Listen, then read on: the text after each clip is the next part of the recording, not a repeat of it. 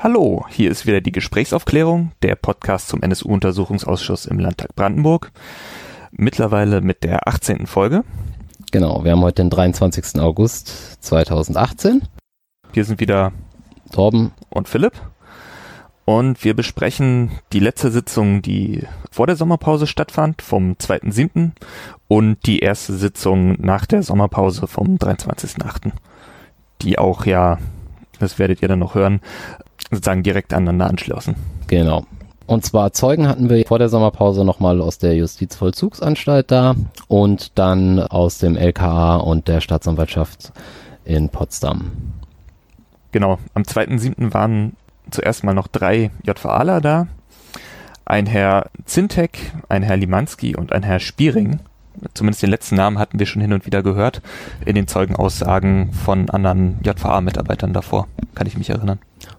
Ja, genau. Bei den JVA-Zeugen ging es vor allem auch um so die ganze Situation in der Haft und die ganze Geschichte mit dem ähm, Fansigns, die dort in der Haft ziemlich sicher produziert wurden äh, in der Gefangenenanstalt.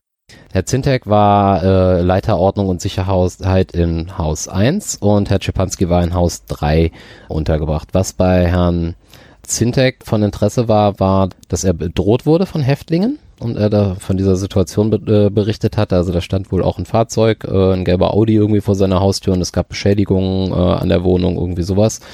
Und da hat er als Verdächtige oder als potenziell äh, Personen einen Herrn Danowski und den Herrn Schipanski wohl laut Schriftstück, das den Ausschussmitarbeitern da vorliegt, genannt.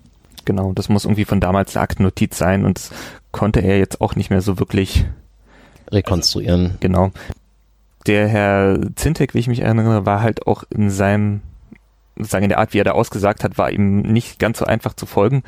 Er hat sozusagen von verschiedenen Bedrohungssituationen berichtet, aber das ist mir sozusagen auch beim Zuhören nicht sozusagen in allen Einzelheiten klar gewesen sein. Es muss aber auf jeden Fall relativ konkrete Bedrohung und wohl auch, wohl auch einen Angriff gegen ihn gegeben haben. Mhm.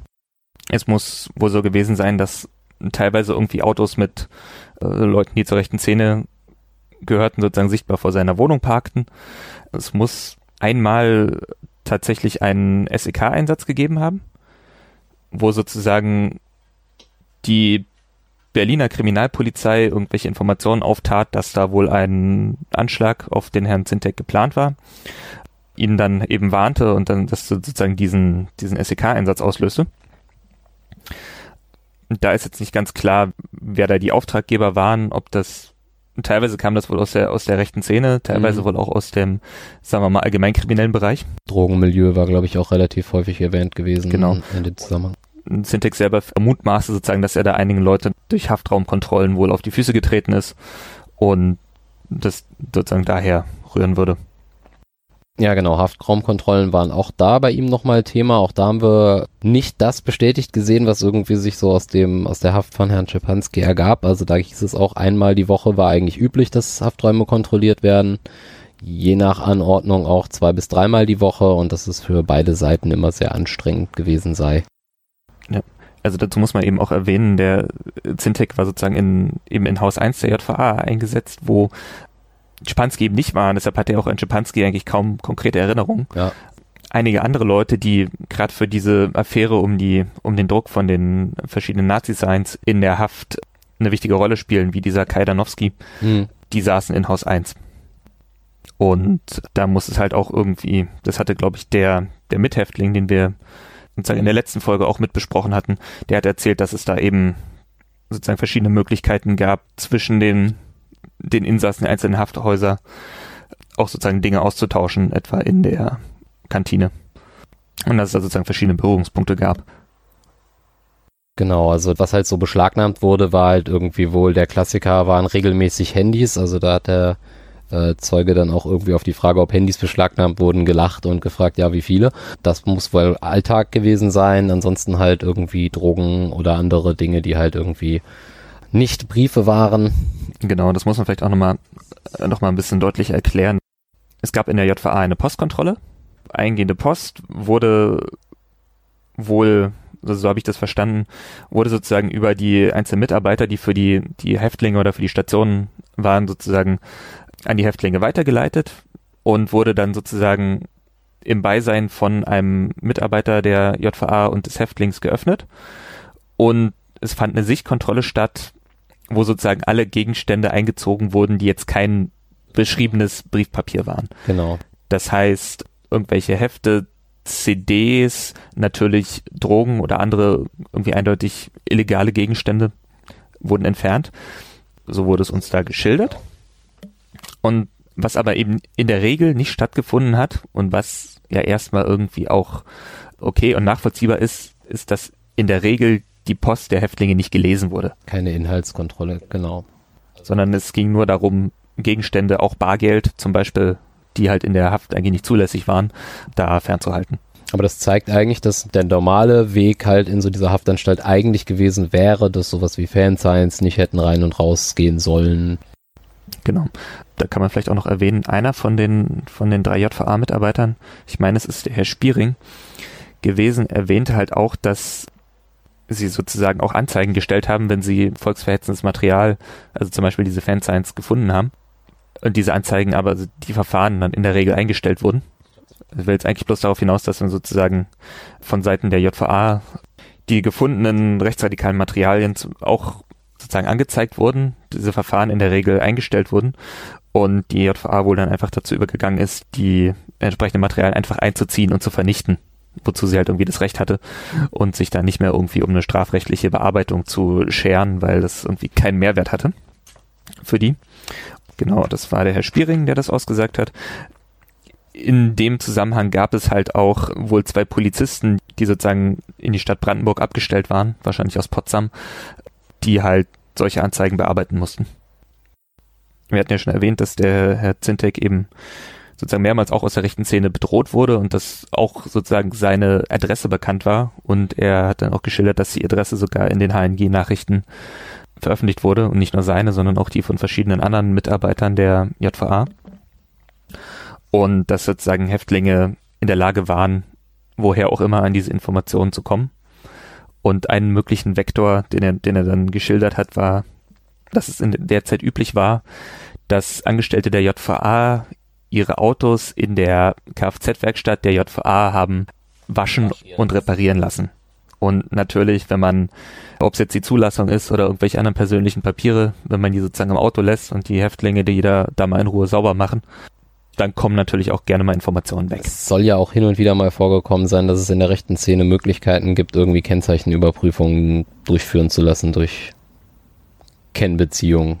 Ja gut, das wäre dann noch der nächste Schritt, aber so auf jeden Fall das mit der Nutzung der Kfz-Werkstatt in der JVA, das muss halt auch irgendwann mal aufgeflogen sein und auch mal so, ein, so einen kleinen Skandal ausgelöst haben.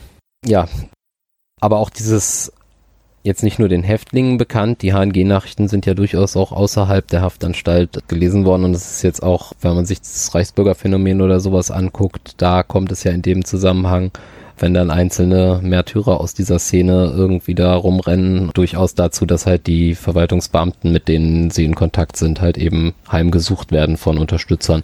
Also auch da ist es ja so ein übliches äh, Phänomen, was irgendwie in dieser Szene da, dieser Szene innewohnt, sozusagen wo wir gerade bei beschlagnahmten Gegenständen waren. Das hat, glaube ich, auch vor allen Dingen der Herr Spiering ausgesagt, wurden aber alle danach gefragt, wenn Telefone eingezogen wurden, ob die in irgendeiner Form ausgewertet wurden. Wurden sie nicht, weil sozusagen weder technisch noch rechtlich irgendwie die Möglichkeit dazu bestand. Ja. Sondern Telefone wurden eingezogen und teilweise dann auch nach Ende der Haft auch wieder ausgegeben. Ja. Weil es ja sozusagen persönliche Habe der der Häftlinge. Dann gab es noch, weiß gar nicht, wer das war. Ich glaube, das war der Limanski auch. Die Frage, was mit den Handys von Freigängern passierte, weil der Schapanski war ja später dann auch äh, Freigänger. Genau. Und da gab es wohl eine Möglichkeit, dass die an der Pforte hinterlegt werden würden. Ja, ich meine, das ist eine Frage, die seit dieser Ausschuss irgendwie über Schapanski redet, stellt er sich die Frage, wo sozusagen Czepanskis Handy verblieben ist, wenn er in der, wenn Czepanski in der Haftanstalt war. Und die wenig überraschende Antwort ist, dass es eben für, gerade für Freigänger eine Möglichkeit gab, solche Dinge quasi am Eingang zu hinterlegen. Das hatte ich eigentlich so eigentlich die ganze Zeit vermutet. Es gab mal in Also weil es auch in anderen Gefängnissen so gehandhabt wird. Es gab in Hamburg mal einen Fall, da hat ein Mörder quasi die Tatwaffe sozusagen da in diesen, in diesen Spinden für die Freigänger äh, hinterlegt und ist dann wieder in die Haft zurückgegangen. Okay. Aber damit hätten wir das vielleicht auch mal abgehakt. Dann wurde natürlich nochmal die Computergeschichte äh, bestätigt, also dass halt Herr Czepanski einen Computer hatte und die Frage, ob das ungewöhnlich sei, wurde dann auf irgendwelche Zulassungskriterien verwiesen, was irgendwie Weiterbildung anging und Czepanski hat ja im Knast dann sein Abitur nachgeholt und in diesem Zusammenhang sei das wohl durchaus üblich gewesen. Genau, und dann ja auch irgendeine Ausbildung als Werbegestalter, Werbegrafiker, also irgendwas, wo man halt eventuell auch einen Computer zu gebrauchen könnte. Genau. Und der Herr Limanski hat halt auch ausgesagt, dass zwar diese PCs irgendwie regelmäßig kontrolliert wurden, aber vermutlich eher nachlässig. Und wir haben ja schon in einer früheren Folge mal darüber gesprochen, wie die, die Auswertung des Computers in der äh, Gefangenenzeitung erfolgte, nachdem es da diesen Verdacht mit den rechtsradikalen Magazinen gab, die halt irgendwie so lächerlich war, also diese Auswertung, dass ich mir nicht vorstellen möchte, was da noch alles irgendwie über diese Computer lief. Genau, es war auch der Herr Limanski, der das ausgesagt hat zu den Anzeigen wegen den CDs und dass die dann lieber eingezogen und vernichtet, vernichtet wurden. Dann gab es noch eine Situation, ich, da hat er auch von Herr Lemanski berichtet, das habe ich jetzt gerade nicht mehr so präsent, ähm, wo äh, Czepanski aus dem offenen Vollzug zurückverlegt wurde in den geschlossenen und nach sechs Wochen und dann mit der Ankündigung, ich bin bald wieder hier, auf ähm, Anweisung von Herrn Eggebrecht wieder zurück in den offenen Vollzug versetzt wurde. Genau. Um, um ein bisschen Kontext. Der offene Vollzug, der wurde sozusagen 1997 neu geschaffen in der JVA Brandenburg. Sozusagen, als man sozusagen angefangen hat, auch die Haftkonzepte oder seinen Strafvollzug aus dem Westen zu übernehmen, hat man halt irgendwann diesen offenen Vollzug eingeführt. Und der muss am Anfang irgendwie, es gab glaube ich 100 Plätze ungefähr und die mussten halt am Anfang erstmal gefüllt werden. Am Anfang waren es glaube ich 77 äh, Gefangene, die den offenen Vollzug übernommen wurden und der Herr Limanski war da sozusagen als Bereichsleiter sozusagen in diesem neuen offenen Vollzug äh, mit dabei und sagte halt, dass sozusagen gerade von dieser Erstbelegung viele nicht geeignet waren. Mhm. Und sozusagen innerhalb relativ kurzer Zeit, er sagte, sie hatten allein im November 1997 17 Rückverlegungen aus dem offenen Vollzug. Und sagte, dass eben auch der Czepanski zu denen gehörte, die eigentlich nicht für den offenen Vollzug geeignet waren ich glaube, das ging da, da gab es ja diesen Vorwurf, dass Czepanski irgendwie bedroht oder erpresst hätte. Genau, da gab es was mit Schutzgeld oder irgendwie sowas war da im Raum. Genau, ich, ich vermute, in dem Kontext wurde Czepanski eben sozusagen aus dem offenen Vollzug wieder zurückverlegt. Und da hat auf jeden Fall Herr Limanski gesagt, dass es dort irgendwie eine Ankündigung vom Czepanski selber gab mit Ich bin bald wieder hier genau, den hat das nicht sonderlich schockiert, dass er da jetzt irgendwie zurück sollte und trat sozusagen sehr, sehr selbstsicher auf und das sagte ihm ja, ich bin sowieso bald wieder da. Genau, und da muss sozusagen der Herr Eggebrecht, den wir auch schon als Zeugen hatten, genau, der also sozusagen Leiter der Abteilung 3 war, sozusagen Czepanskis Eignung für den offenen Vollzug erklärt haben und dann war Czepanski tatsächlich sozusagen im Januar 98 wieder im offenen Vollzug. Ich habe hier die Aussage stehen, dass der so fix zurückkam, der hat nicht den Eggebrecht bezirzt ich habe da in Klammern um die hm. Ecke gebracht hinterstehen, hm. sondern der hat Freunde, in welcher Art auch immer. Das ist kein Geheimnis. Genau. Und ich glaube, wir, wir wissen eigentlich aus den letzten Sitzungen schon, dass der Herr Eggebrecht eben auch der Ansprechpartner für den Verfassungsschutz war.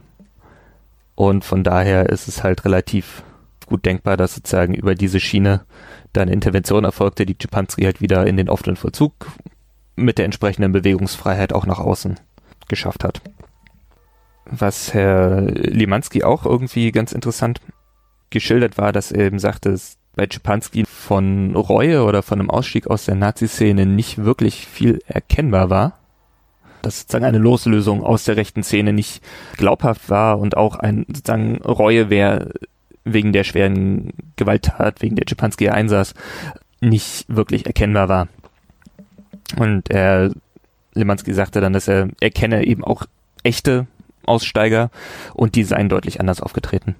Das hatten wir, glaube ich, auch in der letzten Folge schon mal, gerade am Beispiel von dem mhm. Kai Müller, also dem anderen Täter von diesem Mordversuch in Wendeschrieds, besprochen. das, was der, was der Herr Limanski insgesamt geschildert hat, hat sozusagen diesen Eindruck verfestigt, dass Schipanski da einiges an Privilegien hatte und gleichzeitig sozusagen irgendwie einen, einen glaubhaften Ausstieg oder sowas in der Art da nicht erkennbar war. Dann hatten wir da bei den JPA-Zeugen noch ein bisschen über die Postkontrollen gesprochen, also ausgehende Postkontrolle. Dafür war wohl ein Herr Schröder und der Herr Spiering zuständig. Bei Czepanski dann. Bei Czepanski jetzt, genau. Und dann ging es auch noch ein bisschen um die Post ins Gefängnis rein. Da haben wir das Verfahren der Postkontrolle auch schon beschrieben, so dass normalerweise alles, was irgendwie nicht Brief ist, raussortiert wurde. Und bei Czepanski gab es dann halt eben noch die Sonderregel, dass Herr Meyer-Plath da als Bote immer mal Dinge vorbeigebracht hat und da waren auch Herr Spiering und Herr Schröder irgendwie die Boten zwischen Verfassungsschutz und Häftlingen. Genau. Also es hat wohl so funktioniert, dass Meyer-Plath an Tagen, an denen eigentlich kein Besuch in der Anstalt zugelassen war, sozusagen dahin kam und irgendwie im Eingangsbereich sozusagen dann Materialien an den Herrn Spiering vor allen Dingen übergeben hat. Und Meyer Plath ist dann sozusagen auch im Eingangsbereich geblieben, wo er nicht sich in das Besucherbuch der JVA eintragen musste. Und auch nicht irgendwie durch Kontrollen sozusagen musste. Genau. genau. Und Spiering hat das dann sozusagen entgegengenommen und über den Herrn Schröder an Carsten Schipanski übergeben. Und dabei fanden eben keine Kontrollen statt. Also ich glaube, mittlerweile zwischen den ganzen Zeugen aus der JVA ist halt relativ klar, wie das funktioniert hat. Und von den Botendiensten, wer davon wusste, wurde Herr Spieringer doch gefragt und hat da aufgezählt den Herrn Schröder, der halt eben auch involviert war, den Herrn Eggebrecht und möglicherweise eben auch Herr Höflich. Und da kommen wir ja durchaus in einen Bereich, wo man mal überlegen muss, also wir müssten da jetzt auch nochmal in die äh, Archive sozusagen steigen, wie die Aussagen von Herrn Eggebrecht und äh, Herrn Höflich so aussahen, weil die haben das abgestritten beziehungsweise konnten sich nicht erinnern. Ja. Und da müsste man wahrscheinlich an das richtige Wortprotokoll gehen. Um zu sehen, wie klar die Aussagen da gewesen sind, ob da nicht eventuell eine Falschaussage mit im Spiel sein könnte. Ja. Widersprüche gab es da ja definitiv irgendwie so in den Darstellungen der einzelnen verschiedenen JVA-Mitarbeiter in dem ganzen Kontext. Ja. Auch interessant, nur so ein kleiner Aspekt, den ich hier gerade noch sehe, ist, dass wohl die JVA zumindest zu der Zeit, Ende der 90er, noch kein System hatte, um mitzubekommen, wenn gegen ihre Insassen nochmal woanders Ermittlungsverfahren liefen. Was dazu führte, dass Czepanski wieder in den offenen Vollzug kam und dann ja sogar entlassen wurde, während schon irgendwie die nächsten Verfahren gegen ihn liefen. Also dann wieder dieses Ermittlungsverfahren wegen der Verbreitung von dem United Skins Magazin. Und man hat also später ein System namens MISRA, weiß jetzt nicht genau, wofür die Abkürzung steht, äh, eingeführt, wo es dann wohl den entsprechenden Datenaustausch gibt. Also eine, eine Anekdote, die der Herr Limanski dann noch erzählt hat, ist, dass der V-Mann-Führer von Schipanski Gordian Meyer-Plath eben nicht nur in dieser Funktion in der Haftanstalt war, sondern da auch sozusagen mal als offizieller Vertreter des Verfassungsschutzes erschienen ist und eine Weiterbildung zum Thema rechtsradikale Musik durchgeführt hat und ihn da sozusagen auch natürlich viele Mitarbeiter der JVA zu Gesicht bekommen haben und sich der eine oder andere vielleicht auch zusammenreimen konnte, dass er den Typen ja schon mal gesehen hat. Ja. Was also nicht unbedingt für ein professionelles Agieren des Verfassungsschutzes spricht. Und noch sozusagen als besonderer äh, Trappenwitz. Viele von den anderen Mitarbeitern der JVA, die wir schon gehört haben, konnten immer, wenn es um rechtsradikale Musik ging, sozusagen als ein Beispiel benennen, die Zillertaler Türkenjäger. Und sagen oft so als einziges Beispiel. War auch in der Aussage von Meyer Plath, glaube ich, so das, was er als einziges Beispiel da gedroppt hatte. Und Lemanski sagte, ja, das war halt das Beispiel, was der Meyer Plath da irgendwie mitgebracht hat. Und das war nicht die Musik, die tatsächlich von den Neonazis gehört wurde, weil da wurde irgendwie Lanzer gehört. Also und jetzt vielleicht als, um das mal ein bisschen zum Abschluss zu bringen, so als letzten Punkt zur JVA Brandenburg. Die Angestellten der JVA, ich glaube vor allem Herr Spiering, haben halt auch geschildert, dass sie von oben einigen Druck bekommen hätten, rauszufinden, woher denn diese Fansigns kommen würden, die der weiße Wolf und Genau, der Wehrpass und United Skins, die wohl angeblich in der JVA gedruckt werden. Und sie sagten aus, dass, also vor allem auch der Spiering, dass sie da trotz intensiver Bemühungen nicht in der Lage gewesen seien, irgendwas nachzuweisen, dass diese Hefte tatsächlich in der JVA produziert wurden. Das heißt also, die Gefangenen haben mehr Aufwand betrieben. Genau, wir hatten ja in der letzten Folge gehört, dass die Gefangenen irgendwie über den Zähler am Kopierer in dieser Redaktion nachgewiesen haben, dass da irgendwie größere Mengen Papier verschwunden sind. Sie haben sozusagen selber Kopiervorlagen da gefunden. Ich glaube, Czepanski hat natürlich auch über die Produktion von diesen Heften irgendwie seinem V-Mann-Führer berichtet. Und mir ist schleierhaft, wie wohl diese intensive Nachforschung funktioniert haben soll, bei der dann so wenig rausgekommen ist. Merkwürdig. Ein merkwürdiger Vorgang. Genau, das waren sozusagen die ersten drei Zeugen, die wir da äh, am 2.7. gehört haben. Das war so der Komplex JVA noch. Genau. Und dann sollte es eigentlich weitergehen mit Staatsanwaltschaft. Ja, beziehungsweise mit Leuten vom LKA. Genau. Ne? Na, ich weiß nicht, der Herr Becker war auf jeden Fall irgendwie so als nächster ähm, geladen. Mhm. Und der kam auch wieder in Begleitung vom Rechtsanwalt Butz Peters. Genau. Und da wurde dann die Öffentlichkeit schnell rausgebeten. Denn da gab es dann was zu klären. Genau. Also, ihr erinnert euch vielleicht, Butz Peters war schon einige Male als Rechtsbeistand von Zeugen in diesem Ausschuss. Butz Peters war eben unter anderem auch schon als Rechtsbeistand vom Herrn Giebler in diesem Ausschuss gewesen. Der Herr Giebler erinnert euch vielleicht, ich glaube, es war der Referatsleiter in der, in der Auswertung bei Verfassungsschutz, der sich halt irgendwie an überhaupt nichts erinnern wollte und der irgendwie sagte, er sei durch seinen Traumatisierten Ausscheidenprozess. Genau. Er hätte er das alles irgendwie in seiner Erinnerung völlig weggeschoben und der dann auch sehr renitent reagierte auf intensives Nachfragen, gerade von Frau Nonnemacher. Ja, unverschämt zum Teil. Also der muss Ja. da, glaube ich, auch zurechtgewiesen Ja, werden. also das war ein, das war ein denkwürdiger Auftritt. Also beide Male. Der war ja einmal zum Komplex Nabe und zum Komplex Schipanski im Ausschuss und war eben betreut durch den Anwalt Butz Peters, der nebenbei halt auch in verschiedenen anderen Untersuchungsausschüssen und auch, glaube auch in München Aber sowohl in Sachsen beim Untersuchungsausschuss als auch am OLG München war er da. Da war er auch mehrfach, hat er mehrere Leute vertreten und unter anderem war er im Thüringen auch im Untersuchungsausschuss sowie im Untersuchungsausschuss im Bund. Genau. Also Butz Peters ist halt regelmäßig Rechtsbeistand für Menschen aus den Sicherheitsbehörden. Er ist außerdem irgendwie Experte für Untersuchungsausschussrecht und hat da irgendwie den Kommentar dazu verfasst. Oder einen Kommentar dazu verfasst. Und außerdem war er auch mal Moderator für Aktenzeichen XY und hat unter anderem die Folge, wo es um den Mord an Enver Şimşek in Nürnberg geht, also den ersten NSU-Mord. Diese Folge wird von Butz Peters moderiert. Müssen Genau. wir mal gucken, ob wir da auf YouTube noch eine Aufzeichnung finden, dann können wir das auch mal verlinken. Und Butz Peters ist außerdem auch Terrorismusexperte und hat ein Buch über die RAF verfasst. Und auch schon mal einen Cicero-Artikel zum NSU. Aber tatsächlich, glaube ich, nur den einen. Und ähm, ja, insbesondere in Thüringen hat man sich, glaube ich, auch mit dem Auftritten von ihm im Zusammenhang mit dem NSU nochmal irgendwie mit kleinen Anfragen befasst. Das packen wir dann auch nochmal als Links unten zur Folge rein. Genau. Und sozusagen aufgrund dieser, Häufung an Auftritten. genau, gab es dann einigen Klärungsbedarf, weil es stellt sich ein bisschen die Frage, glaube ich, ob er da tatsächlich den einzelnen Beamten, jeweils vertritt oder eben die Struktur dahinter, genau, die, die zu überprüfen ja eigentlich Gegenstand der Ausschussarbeit sein sollte. Genau. Und deshalb haben sozusagen Abgeordnete der Linken erstmal Klärungsbedarf angemeldet, ob der Ausschuss diesen Rechtsbeistand sozusagen ablehnen kann oder ihn in irgendeiner Form ausschließen, wenn da sozusagen ein Interessenkonflikt möglich scheint.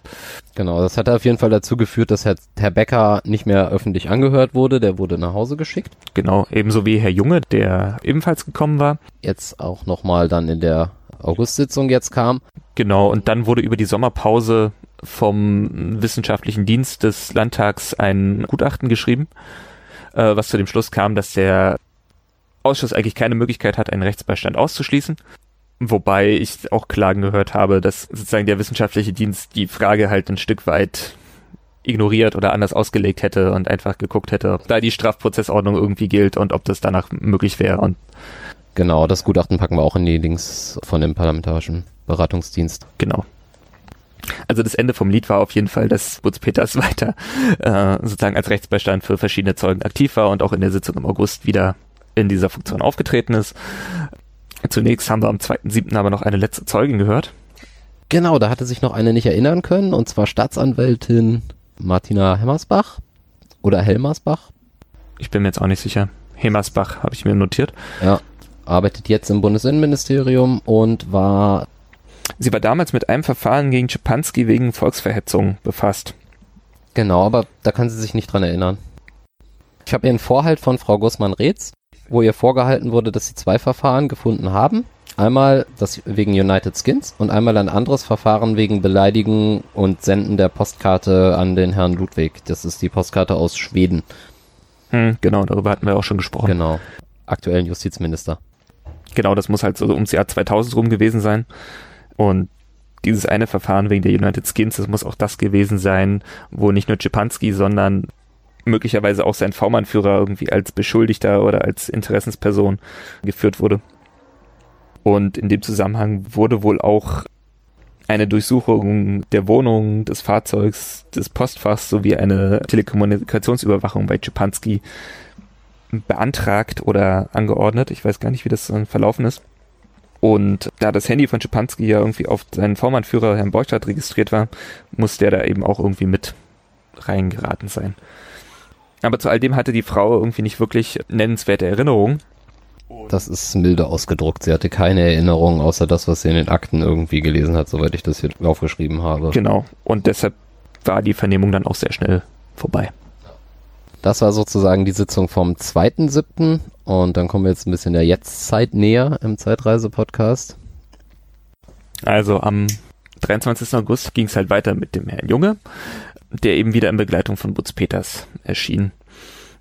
Rolf Junge war, deshalb war er geladen, zwischen 1999 und 2001 Leiter des Staatsschutzes im LKA Brandenburg und schilderte uns eben am Anfang der Vernehmung erstmal seine ausführliche Laufbahn. Genau, seine illustre Karriere irgendwie vom Leistungssport zur Kriminalpolizei in der DDR und seine Übernahme in den Westen und die verschiedenen Funktionen, die er da gehabt hat, dämpfte aber gleich die Hoffnung darauf, dass er dann auch zum eigentlichen Thema irgendwie viel beitragen könnte, weil er sagte, sozusagen an Details könne er sich nicht erinnern, sozusagen als Abteilungsleiter sei er auch nicht unbedingt mit Details so befasst gewesen. Genau, und sein Ausscheiden aus genau. dem Staatsschutz sei auch nicht so gelaufen, wie er sich das gewünscht hätte.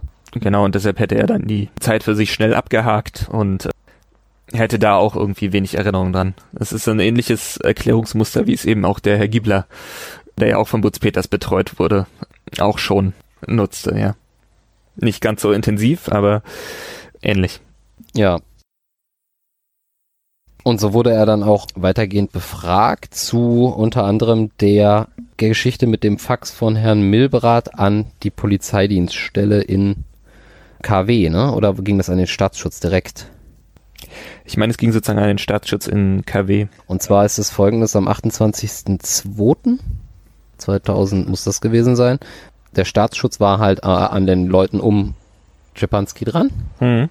Vermutlich wegen dieser United Skins Ermittlung und weil sie irgendwie einen Hinweis gekriegt hatten, dass da irgendwie ein Anschlag auf die Grundsteinlegung einer Synagoge möglicherweise vorbereitet wird. Der Brandenburger Staatsschutz hat da relativ eng mit der sächsischen Soko Rex zusammengearbeitet. Also auf jeden Fall interessiert sich sozusagen der Staatsschutz für Schipanski. Und ich glaube, das ist sogar der Herr Junge selber, der sozusagen per Faxnachricht beim Verfassungsschutz nachfragt, der Verfassungsschutz möge Ihnen mitteilen, ob denn gerade Maßnahmen zu Czepanski laufen, die eventuell mit Maßnahmen der Polizei sich überschneiden könnten. So sinngemäß. Genau, und daraufhin gab es dann am 28.02.2000 das Fax von Herrn Milberath, wo die Polizei darum gebeten wird, möglichst sich in dieser Szene zurückzuhalten, da unter anderem an der Person Carsten Schipanski und seinem Umfeld äh, der Verfassungsschutz operativ dran sei. Mhm. Dieses Fax wurde dann auch in den Akten von einem, von einem Herrn Becker gegengezeichnet mit dem Kommentar, dass weitere Ermittlungen oder Untersuchungen unterbleiben oder weitere Maßnahmen unterbleiben werden. Genau. Ja, das wird Herr Becker gewesen sein, den wir als Zeuge halt noch nicht gehört haben. Der hätte eigentlich auch sagen heute am 23. kommen sollen, aber vermutlich. Wir wissen ja immer nur, wir, wir kriegen ja immer nur die Anfangsbuchstaben und nicht irgendeine Bezeichnung, wer jetzt was ist und so weiter. Also die mhm. Einladungen sind ja auch immer etwas kryptisch wenig hilfreich für die Öffentlichkeit. Ja. Also wir haben von diesem Fax ja schon gehört, als der Herr Wegesin befragt wurde.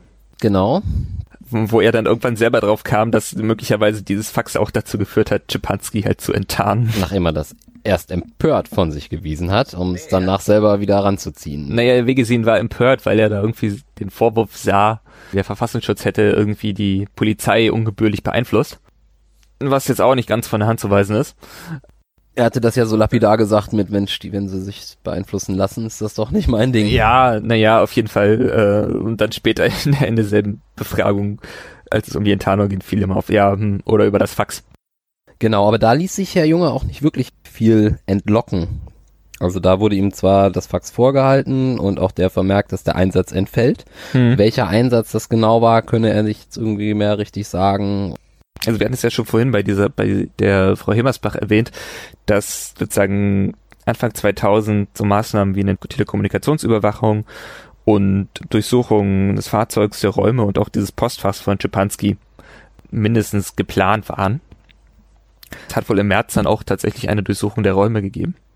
Und da ist mir jetzt noch nicht ganz klar, ob da sozusagen Maßnahmen ausgesetzt oder verschoben wurden. Aber das ist sozusagen das, was da im Raum steht. Und da hat auch einer der Abgeordneten, ich meine von der CDU, die Frage gestellt, wie das denn irgendwie mit dem Legalitätsprinzip, nachdem die Polizei ja irgendwie Straftaten, die ihr bekannt werden, verfolgen muss, vereinbar ist, wenn sie sich sozusagen sämtliche Mittel, die ihnen zur Verfügung stehen, um irgendwas zu ermitteln, aus der Hand nehmen lässt. Richtig gute Antwort darauf hatte keiner. Da müsste ein Herr A gefragt werden, war dann Herr, Jung, äh, Junges Aussage lediglich. Mhm. Also auch da verwies er wieder irgendwie auf seine Untergebenen und dass er ja. ja eigentlich dafür jetzt erstmal nicht so zuständig war. Also das war eigentlich eine interessante Stelle, aber da ist ihm jetzt, glaube ich, nicht wirklich irgendwas entlocken gewesen, was noch so witzig war, was er noch so angemerkt hatte im Zusammenarbeit mit Verfassungsschutz, da ging es dann wieder um das NABE-Verfahren. Das ist diese mhm. nationale Bewegung, mit der es losging. Und da gab es ja unter anderem den Brandanschlag auf die Trauerhalle. Und da erwähnte er noch so eine äh, Anekdote, wie sie da dann halt natürlich irgendwie auch äh, den Tatort äh, überwacht haben und da ist ihnen dann auch irgendwie ein roter PKW wiederholt aufgefallen, wo sie sich dann auch gedacht haben, ah, die Nachbarn sind auch da. Der Verfassungsschutz parkt da auch und überwacht es auch.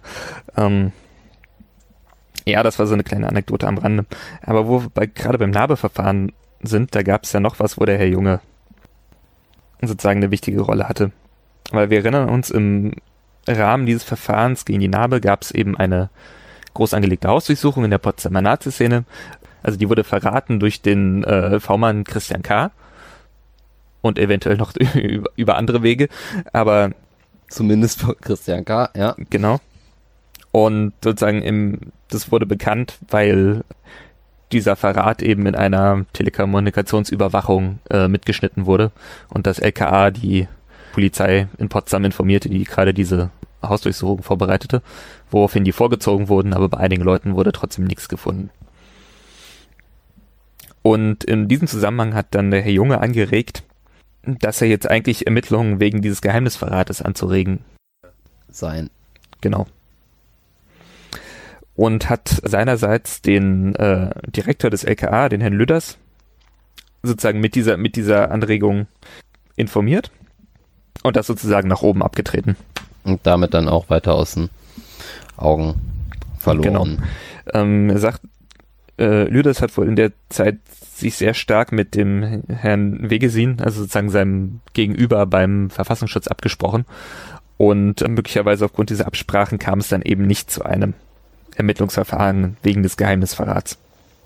Zumindest zu diesem Zeitpunkt. Junge sagte, dass es ja eigentlich seine Pflicht gewesen wäre, da nochmal nachzuhaken, er das aber eben nicht getan hätte. Ist ja auch so ein bisschen altes bürokratisches Prinzip, ne? melden macht frei und belastet den Vorgesetzten. Und genau. dann ist es ja sozusagen dessen Problem. Und das Problem des LKA-Direktors wurde es ja dann auch noch, weil ja 2003 dann doch Ermittlungen eingeleitet wurden wegen des Geheimnisverrats. Erstmal gegen den V-Mann und ich glaube gegen den, den V-Mann-Führer. Dann aber auch wegen, was wäre es dann, Strafvereitelung. Wahrscheinlich gegen den LKA-Direktor, weil der halt nicht zügig nach Bekanntwerden selbst ein Ermittlungsverfahren eingeleitet hat. Es wurde dann in der Staatsanwaltschaft relativ schnell wieder eingestampft, dieses Verfahren. Aber wir haben ja damals die Staatsanwältin Böhm gehört, die da eben sozusagen dieses Verfahren eingeleitet hat und dann irgendwie zwei Wochen später nach Anweisung halt auch wieder eingestellt hat. Genau, das wäre sozusagen der, der, der zweite, die zweite wichtige Episode, zu der Junge da befragt wurde. Und ich würde sagen, die dritte ist. Der Vorhalt von Herrn Schöneburg mit der Entlassung von Diesner und Wendorf. Ja. Das werden wir auch gleich beim, beim nächsten Zeugen, dem Herrn Petersen, noch ausführlich hören. Aber wir können ja hier schon mal anfangen. Und zwar, darüber haben wir auch schon im, im Text Narbe und in der Folge, wo wir auch über Uwe Menzel sprechen, oder eigentlich in allen Folgen, wo wir über Uwe Menzel sprechen, schon erwähnt, gab es ja im Juli 2000 Ermittlungen, weil ein Gespräch zwischen Uwe Menzel und Dirk Horn abgehört wird, in dem die beiden, so schien es, einen Anschlag auf eine linke Demonstration in Potsdam planten. Von einem Blutbad gesprochen wurde, was genau. zu richten sei. Genau, und äh, Menzel sollte dann irgendwie die an dem Tag der Demonstration irgendwie abends die Tagesschau aufnehmen und sozusagen die hatten da wohl irgendwie Größeres vor, oder? Zumindest in einem durch Alkohol bedingt teilweise schwierig äh, verständlichen Telefonat darüber zumindest sich ausgelassen. Genau. Das war sozusagen für den, das war auf jeden Fall der Anfangsverdacht.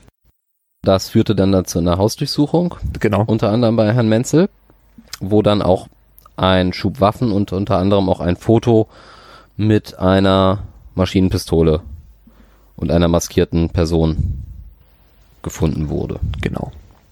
Die Demonstration war für den 9. Juli, 9. Juli 2000 geplant. Ich glaube, am 6. oder 7. Juli hat die Polizei sozusagen von diesem Anschlagsplan Kenntnis genommen und hat dann auch zügig nach Gefahrenabwehrrecht eine Hausdurchsuchung bei Menzel und Horn erstmal veranlasst, hat dann bei Menzel neben verschiedenem Propagandamaterial eben zwei Schusswaffen gefunden, eine Cesca 52 und ein Kleinkalibergewehr mit einem Laserpointer. Also einer verbotenen Zielvorrichtung. Genau. Und außerdem eben das Foto einer maskierten Person, die eine Maschinenpistole in den Händen hält.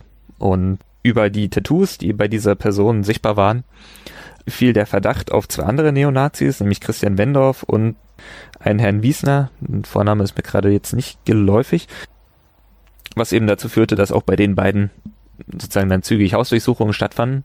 Dabei wurde die entsprechende Waffe nicht gefunden. Aber Menzel, Wendorf und Wiesner wurden erstmal vorläufig festgenommen. Und das hat dann auch der nächste Zeuge, der Herr Petersen, der Staatsanwalt in Potsdam, relativ eindrücklich geschildert, dass dann natürlich man sich von den drei Neonazis, die man da verhaftet hatte, den ausgesucht hat, der irgendwie sozusagen am einfachsten zu knacken schien. Und das war wohl der Herr Menzel und man den dann entsprechend in die Mangel genommen hat mit der Ankündigung, bis diese Maschinenpistole nicht gefunden ist, nehmen wir jetzt hier die ganze rechte Szene in Potsdam auseinander und die Kameraden dürfen sich dann bei dir bedanken. Woraufhin Herr Menzel umgekippt ist und erklärt hat, dass er diese Maschinenpistole finden und abliefern könne. Und aus der Vernehmung von dem Kommissar Kresse der hatte das damals so geschildert, dass man dann halt mit Menzel irgendwo in den Wald gefahren ist, wo das Versteck von dieser Maschinenpistole sich befand und mit Menzel dann, dann noch irgendwie durch den Wald musste, bis sie das Ding gefunden hatten. Auf jeden Fall wurde sozusagen diese, diese Maschinenpistole gefunden, stellte sich raus, die war nicht schussfähig, aber auch nicht ordnungsgemäß unbrauchbar gemacht. Das heißt, sie war schied einfach kaputt. Und damit war sozusagen der Besitz von dem Ding immer noch eine eine Straftat nach Kriegswaffenkontrollgesetz.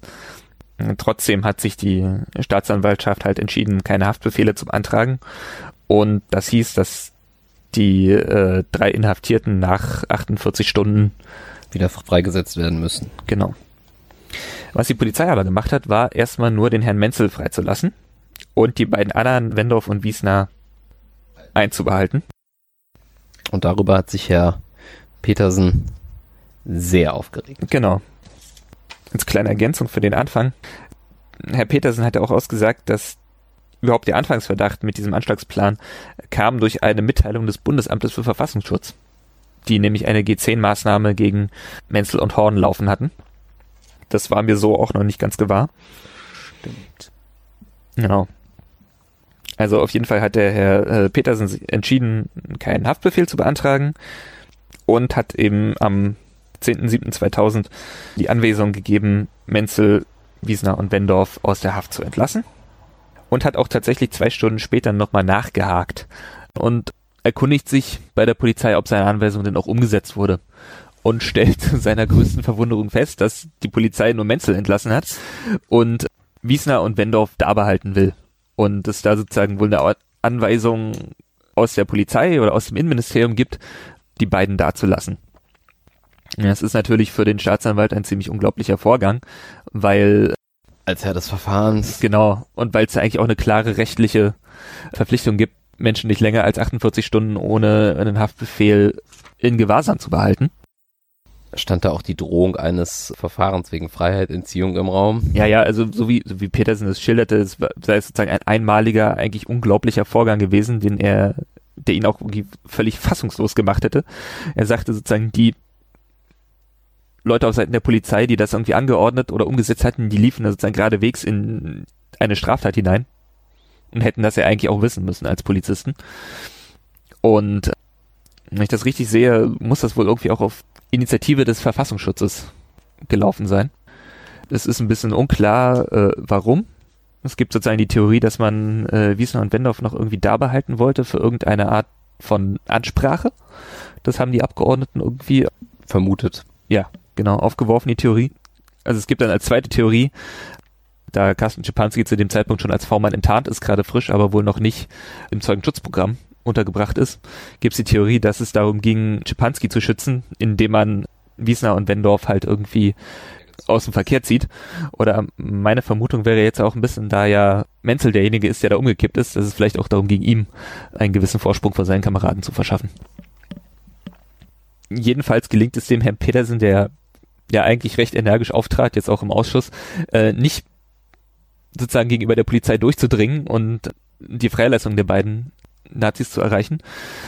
Und darum zieht Herr Petersen dann eben seinen Vorgesetzten, den Staatsanwalt oder Oberstaatsanwalt Michalik hinzu, der dann seinerseits wieder beim Herrn Junge, dem Leiter des Staatsschutzes, anruft und den am Telefon einmal ordentlich zusammenfaltet. Und eben unter anderem auch mit Verfahren wegen Freiheitsberaubung im Amt droht was dann halt auch zu einem Einsehen auf Seiten der Polizei führt und zur Entlassung äh, von Wiesner und Wendorf. So, nachhinein wird dann das letztlich sozusagen der Verdacht, die Nazis hätten da einen, einen Anschlag geplant, nicht wirklich erhärten, weil es gibt sozusagen nur diese Aufnahme dieses besoffenen Gesprächs und das ist da auch nicht direkt von Schusswaffengebrauch die Rede wohl. Ja, er hatte irgendwas erzählt von eher körperlicher Gewalt, ja. Totschlagen oder sowas. Das ist mir ein bisschen unklar, das ging jetzt auch ja. nicht so deutlich aus der, aus der Aussage hervor. Jedenfalls wird das Verfahren wegen dieses Anschlags eingestellt. Damit ist Dirk Horn schon mal fein raus, weil bei ihm in der, bei der Hausdurchsuchung wurde nichts Inkriminierendes gefunden. Ähm, Menzel hat dann noch Verfahren wegen Volksverhetzung und wegen der verschiedenen Schusswaffen am Hals. Und bei diesem Verfahren, also Menzel sagt dann aus, er hätte die Pistole, die bei ihm gefunden wurde, eine Cesca 52, er hätte sie zum Selbstschutz gekauft, schon 1998, und hätte sie von einem Berliner namens Raoul gekauft, der mittlerweile verstorben sei. Und die zweite Waffe, dieses Kleinkalibergewehr mit dem Laserpointer, hätte er von oder Czepanski hätte es, hätte es irgendwie das, dieses Waffengeschäft vermittelt und er hätte es, glaube ich, von Ralf Loco erhalten. Ich glaube, er hat gesagt, Schipanski hätte ihm die Waffe besorgt, wenn ich mich da richtig erinnere, aber das war dann eher diese Luko-Geschichte. Genau. Also Menzel beschuldigt sozusagen Schipanski, ihm das, dieses Kleinkalibergewehr irgendwie verschafft zu haben. Direkt oder indirekt. Und Wiesner und Wendorf stehen halt auch vor Gericht wegen dieser Maschinenpistole. Und das Verfahren endet dann eben mit Geldstrafen für alle Beteiligten was waren es immer so um die 120, 180 Tagessätze 120 so in Tagessätze aufgeschrieben, ja. Ungefähr die Hausnummer. Was auf jeden Fall auch schon mal äh, über einer Vorstrafe liegt. Ja, damit sind sozusagen die Beteiligten irgendwie vorbestraft. Dazu sollte man vielleicht noch erwähnen, dass, so wie das jetzt im Ausschuss klang, hat der Verfassungsschutz die Geldstrafe für Carsten Schipanski bezahlt. Also Czepanski hat erstmal irgendwie Ratenzahlung für diese Geldstrafe be beantragt und dem wurde wohl auch stattgegeben, aber zumindest äußerten das die Abgeordneten so, dass wohl am Ende der Verfassungsschutz die, diese Geldstrafe bezahlt hätte. Und was der Verfassungsschutz auch wusste, aber natürlich nicht in dieses Verfahren irgendwie eingebracht hat, war, dass Menzel die Schusswaffe nicht von einem verstorbenen Berliner 1998 erworben hat, sondern wohl im Jahr 2000 ähm, Rande eines Konzertes in Mecklenburg-Vorpommern. Das hatte auf jeden Fall Czepanski irgendwie seinem Vormannführer gemeldet. Genau, ja. Das ist halt wieder so ein Moment, wo man sich fragt, was soll dieser ganze Verfassungsschutz eigentlich? Ja, er führt dazu, dass falsche Urteile gesprochen werden. Ja. Das ist für den Rechtsstaat ein unglaublich nützliches Instrument, dieser Verfassungsschutz. Genau. Und auch in diesem Verfahren muss wohl der Verfassungsschutz nochmal versucht haben, sozusagen zugunsten von Schipanski zu intervenieren. Das hatten wir, glaube ich, auch bei, bei Herrn, Herrn Wegesin irgendwie schon mal gehört. Aber da war der Herr Petersen auch sehr, sehr deutlich, dass er sich da vom Verfassungsschutz nicht sagen lassen würde. Ansonsten hatte der Herr Petersen im Vergleich zu vielen anderen Zeugen hat er sozusagen sehr bereitwillig und auch detailliert Dinge erzählt. Ja. Aber leider, leider nicht an so vielen anderen Stellen oder nicht an anderen Stellen noch mit dem Komplex befasst. Von daher war das ein, ein kurzer, wenn auch recht interessanter Auftritt. Er hat noch so als letzte Sache, hat er noch irgendwie gesagt, dass er selbst von Czepanskis Tätigkeit als V-Mann auch erst erfahren hat, als es irgendwie im Spiegel stand. Ja. Und er war, das hat er auch zum Ausdruck gebracht, er war gegenüber dem Verfassungsschutz sehr, sehr skeptisch. Das hat man auch in seiner Aussage an allen möglichen Stellen merken können. Das war ja. auch dass er sozusagen von, von Seiten, obwohl er irgendwie Staatsschutzdelikte bearbeitet hat, irgendwie vom Verfassungsschutz irgendwie zwei oder dreimal Input bekommen hätte, auch sozusagen dadurch, dass der Verfassungsschutz so, so extreme Geheimhaltung betrieb und auch die V-Mann-Führer nicht als Zeugen zur Verfügung stellt, wie das die Polizei machen würde, wenn sie mit V-Personen arbeitet. Ja, die du musst halt als Staatsanwalt auch irgendwo einen Ansatzpunkt haben und wir kennen jemanden, der jemanden kennt, der gesagt hat, das äh, eventuell, aber mehr dürfen wir ihnen nicht sagen, ist halt jetzt nicht sehr hilfreich, um irgendwie konkret irgendwas ja, zu tun. Genau. Und die, die Polizei hat es wohl so gehandhabt, dass sie dann die, zwar nicht die Informanten, aber sozusagen die Polizeibeamten, die das dann aufgenommen hat, als Zeugen zur Verfügung gestellt hat. Und das hat der Verfassungsschutz wohl nicht gemacht. Und dadurch waren halt auch, zumindest für die Staatsanwaltschaft, die meisten der wenigen Informationen, die sie vom Verfassungsschutz bekommen hat, auch erstmal wertlos. Und Petersen sagte, ja, wir hatten, wir hatten Probleme mit dem Verfassungsschutz, die denken anders als wir. Und hätte auch irgendwie, er meinte, wenn er die gesehen hätte in ihren Trenchcoats, hätte er sich gedacht, hoffentlich wären die, wären die kein Fall für mich. Er hatte sozusagen auch große Bedenken ja. gegen, gegenüber dem, was der, was der Verfassungsschutz da tut. Und das Verhalten des Verfassungsschutzes hätte sich da auch nicht wirklich geändert unter den, unter den einzelnen Verfassungsschutzchefs. Also die seien zwar mal mehr, mal weniger, hätte man mit denen reden können, aber im Grunde hätte sich das nicht wesentlich geändert. So, und als letzte Zeugin hatten wir dann Frau Lagis. Ich kann mich jetzt gar nicht mehr wirklich erinnern. Sie sich auch nicht. Also, Frau Lagis ist auch seit 1991 Staatsanwältin in Brandenburg.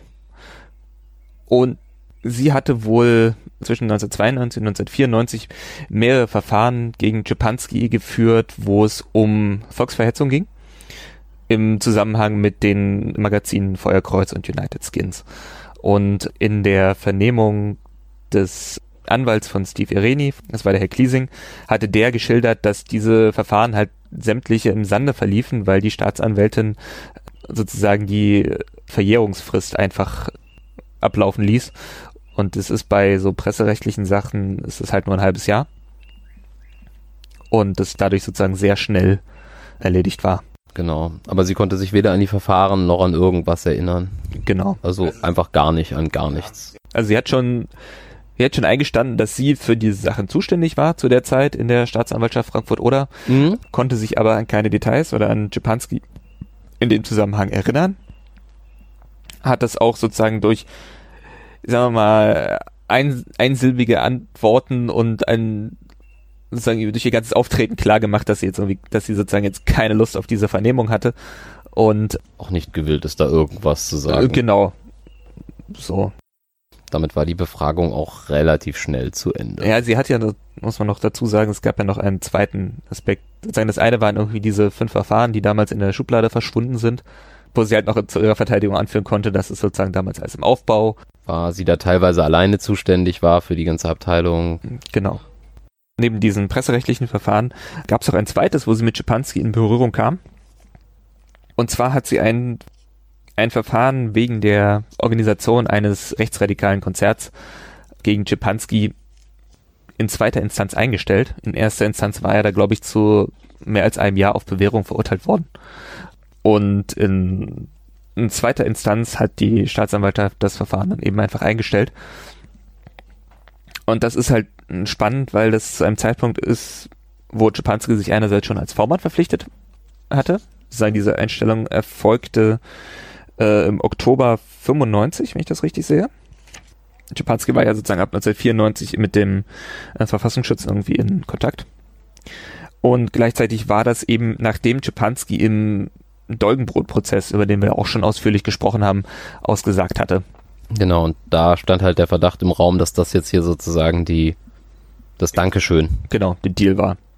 Und Frau Lagis musste tatsächlich auch als Zeugin irgendwie im Dolgenbrot-Prozess aussagen. Und es gibt halt auch entsprechende Aktenvermerke, dass sie sozusagen vorher eine Einstellung des Verfahrens abgelehnt hätte und sozusagen zeitlich, nachdem Schipanskis Aussage im Dolgenbrot-Prozess gelaufen war, sie sich sozusagen umentschieden hätte und eine Einstellung des Verfahrens dann bejaht hätte. Unter Umständen war das auch was, was sie nicht allein entscheiden konnte, sondern nur in Absprache mit Vorgesetzten. Aber da sie sich nicht erinnern konnte, genau, ist das jetzt nicht rekonstruierbar. Genau. Also wir hatten ja schon einige Zeugen, die sich irgendwie nicht erinnern konnten. Aber selten war das sozusagen ein so aggressives Nicht-Erinnern wollen, da fällt mir eigentlich fast nur noch der Herr Giebler ein, der, der sozusagen einen ähnlich, ähnlichen Auftritt hingelegt hat. Ja. Und viele andere, gerade Zeugen aus den Behörden, haben es halt geschafft, es mit vielen Worten und Verweis auf ihre umfangreiche Karriere und sozusagen in, in viel mehr, in viel mehr Worte zu kleiden, dass sie auch nichts aussagen. Aber die Frau war einfach sehr schnell fertig und hat sozusagen die ganze Zeit dargestellt, dass sie auf diesen Ausschuss und auf dieses ganze Verfahren jetzt überhaupt keinen Bock hatte. Ja, ich meine, es ist ja auf der einen Seite angenehm, dass es nicht die Zeit frisst, so. Also manche Aussagen, die sehr redselig waren, aber an den entscheidenden Stellen relativ schnell klar wurde, dass da irgendwie nichts kommt, so. Das ist ja auch frustrierend, mhm. wenn man da irgendwie drei Stunden lang nichts hört mhm.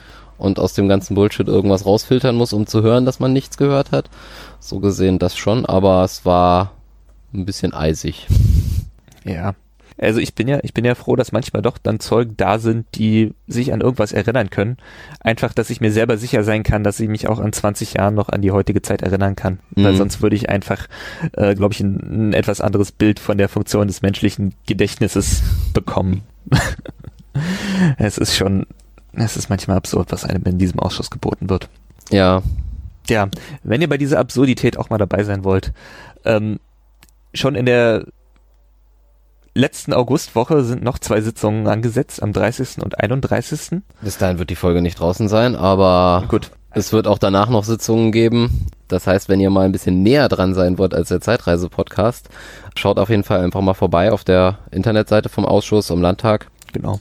Und kommt einfach vorbei. Es wird weniger gefühlt irgendwie. Es kann jetzt auch noch mit dem sommerlichen Wetter und dem, der Sommerpause zu tun haben, was so das Interesse an der Öffentlichkeit angeht, aber es wird gefühlt ein bisschen weniger. Genau. Und sowohl bei uns auf dem Blog unter gsa.to als auch bei NSU Watch Brandenburg findet ihr Hinweise, wo ihr euch irgendwie melden müsst, wenn ihr den Ausschuss besuchen wollt. Ihr könnt auch gerne uns Hallo sagen oder uns irgendwie vorher antwittern oder so. Und dann freuen wir uns immer, wenn da hinten ein paar mehr Leute sitzen. Nicht nur die üblichen Verdächtigen. Bringt Zucker und Mate mit. Ja, das lohnt sich. genau, ansonsten könnt ihr uns halt immer noch über äh, gsa-bb auf Twitter folgen uns irgendwie mit Lob oder Kritik oder Fragen irgendwie erreichen. Ansonsten gsa.to, da gibt's auch eine E-Mail-Adresse und Hinweise zur Verschlüsselung, wenn ihr so mit uns in Kontakt treten wollt. Wir geben uns Mühe, zeitnah Podcasts zu veröffentlichen, aber seht uns nach, dass es ein freiwilliges Projekt ist und wir auch irgendwie Jobs und Familien haben und es manchmal einfach lange dauert. Genau, also wir hoffen, dass wir das jetzt ein bisschen aufgeholt kriegen, so dass wir jetzt die letzten zwei Monate mehr oder weniger jetzt irgendwie in vielleicht diesen Monat veröffentlicht kriegen, aber sicher schauen wir mal. dass wir da demnächst wieder ein bisschen näher an die Zeitlinie kommen mit dem Podcast. Auf Twitter sind wir ein bisschen aktueller. Genau. Ansonsten bleibt uns gewogen. Wir hören uns bald wieder. Bis dahin. Auf Wiederhören. Tschüss.